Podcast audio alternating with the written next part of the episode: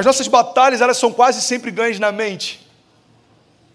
Sabe, tem uma tem uma frase da Margaret, Margaret Thatcher, alguém já ouviu falar dela?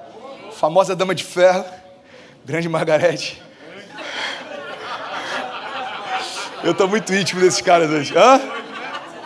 High level.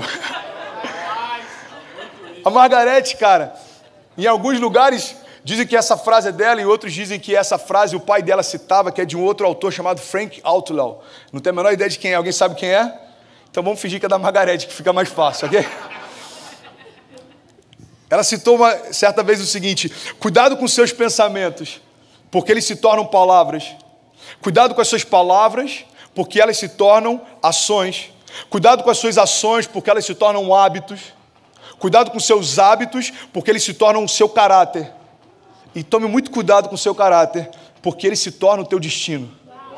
Uau! Você pode dar uma salva de palmas para Margarete?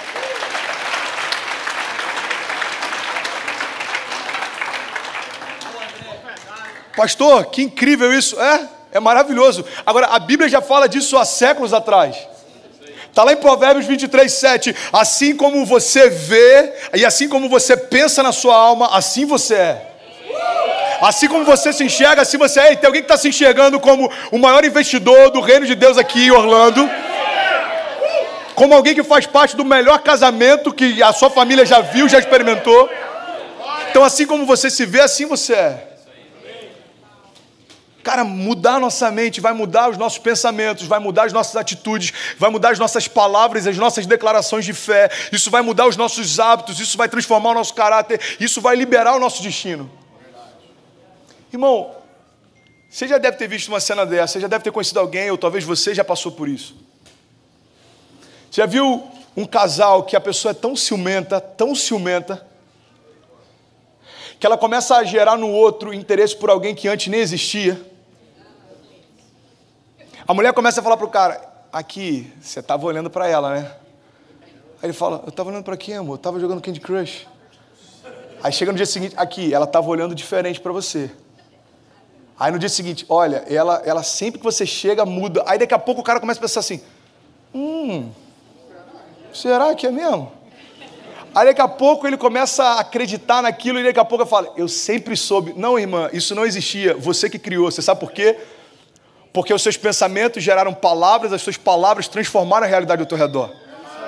Entenda isso em nome de Jesus. Alguém que está em crise, ele consegue, pela imaginação, já se imaginar falido. Por que, que alguém tira a própria vida? Porque na sua imaginação, ele já imagina que o futuro é pior do que ele desistir de viver. Alguém que está em crise no casamento, ele já se imagina solteiro. E aí, quando ele vai perceber, se divorciar já não é algo que assusta tanto, porque na mente dele já é uma realidade faz tempo. Você está comigo? A grande questão é que quando a gente não blinda a nossa mente para as sugestões do inferno, aquilo começa a tomar espaço até que aquilo que incomodava no início não incomoda mais. E quando a gente menos percebe, aquilo já se tornou uma realidade. Por quê? Porque um dia você deixou que uma semente entrasse e agora ela já frutificou, irmão. O que Deus está falando para a gente é o seguinte: olha, sobre todas as coisas que você deve guardar, guarda o teu coração, porque dele flui as fontes de vida. Deus está falando, guarda a tua mente, não deixe nenhuma sugestão do inferno entrar. Você sabe como que o diabo trabalha através de pensamentos homossexuais? É justamente através de sugestões. Eu lidei com um jovem, eu e a Kezinha, há alguns anos atrás. Hoje ele é uma referência para falar sobre isso. Ele foi para uma escola de sexualidade, Deus levantou ele, ele ministra no Brasil todo. Mas ele sofreu um abuso dentro de casa, de alguém próximo da família. E na mente dele, o diabo começou a soprar uma sugestão: Ei, você sabe que é o que você quer para você. Ei, você sabe que você é diferente. Ei, você sabe que você. E ele começou a aceitar essas sugestões. Irmão, entenda uma coisa: quando a serpente induziu Eva a pecar e Adão, ela não fez por eles o que só eles poderiam fazer. Ela só sugeriu que seria bom. O diabo não tem como anular a verdade da cruz. Entenda isso. O diabo não tem como voltar no tempo e desistir da cruz. Então o que ele vai fazer? Ele vai tentar roubar de você todo o tempo a expectativa na redenção e no sacrifício de Jesus. O diabo não tem como retroagir as promessas que Deus já liberou sobre você. Então, como é que ele faz? Ele tenta atacar a tua mente, sugerindo que aquilo que Deus te prometeu não vai se cumprir.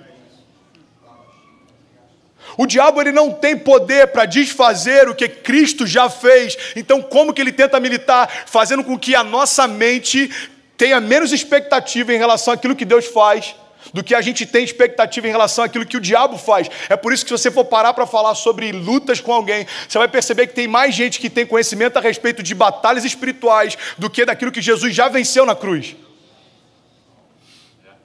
A gente vive em batalha o tempo inteiro. Eu preguei algumas semanas atrás, assim que eu luto as minhas guerras.